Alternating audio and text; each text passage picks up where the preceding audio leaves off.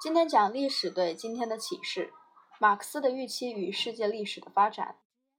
卡尔·马克思认为，革命将先于在诸殖民地而在各工业化国家中爆发。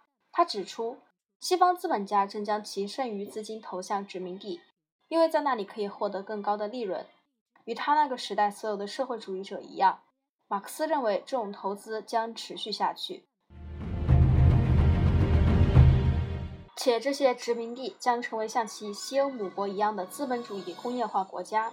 马克思在其名著《资本论》（1867 年）中写道：“发达的工业化国家只能向那些不发达国家显示其未来的景象。”马克思也曾预期，随着诸殖民地实现工业化和变得繁荣昌盛，原西方的制造中心将会因此衰落，并造成工人失业。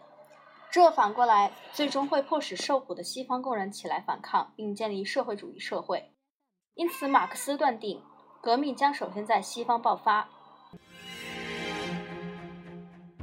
实际上，他在致其好友恩格斯的一封信 （1858 年10月8日）中就表达了这种担心：当欧洲变成社会主义时，繁荣的殖民地仍然维持着资本主义，因而会进攻和扼杀兴盛的西方社会主义社会。一个多世纪以后的今天，我们看到所发生的情况与马克思所担心的情况完全相反。革命的爆发不是在西方，而是在前殖民地，即现代所称的第三世界。这样，历史就把马克思的结论颠倒了过来。为什么会这样呢？一个原因是西方的工人赢得了选举权和组织工会权，他们用这些权利增加了他们的工资，组建福利国家。他在遇到事故、疾病或失业时可以提供救助，因此西方的工人比较满足。他们变成了改良者，而不是革命者。另一个原因是，诸殖民地及第三世界并没有实现工业化。西方的制造业商并不需要来自海外的竞争，因此他们积极阻挠殖民地建立工业。结果，殖民地仍然是西方工厂的原材料生产者和西方工厂所生产的制成品的进口者。这种情况造成的困境是：1880年以后，原材料的世界价格不断下跌，制成品的价格稳步上升。一八八零至一九三八年间，第三世界国家一定数量的原材料换得的制成品数量下降了百分之四十。经济学家所称的进出口交换比率这种逆差趋势，一定程度上应对今天第三世界国家的严重经济问题负责任。其他因素也造成了这些困难。见第二十七章第八节。最终结果就是，富国和穷国之间、发达第一世界与不发达的第三世界之间的差距在不断扩大。这两个世界之间的人均收入比例以如下速率增长：从1800年的3比1到1914年的7比1，再到1975年的12比1。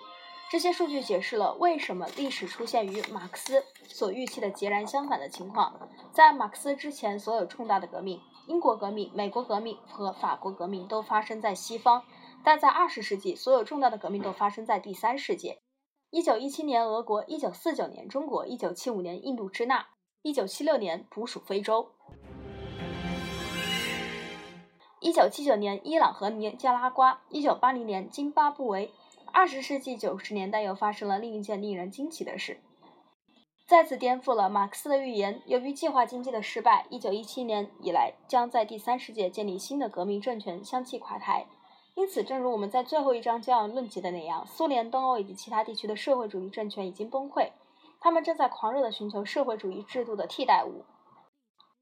推荐读物有许多关于当代全球趋势的研究，都考虑了第一和第三世界之间意想不到的相互影响。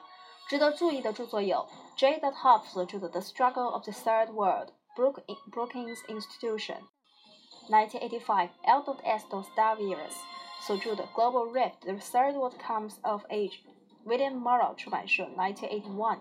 Pete of Worsley 所著的《The Three Worlds: Culture and World Development》，University of Chicago 出版社。Four 和 G. Gallen 所著的《The Revolution in the Third World:，Mrs. and Prospects》，Viking 出版社，1977。下面一节会讲到第八编，一九一四年以来西方衰落与成功的世界。我们会在下次讲到。这里是柯小黑，我们下次见。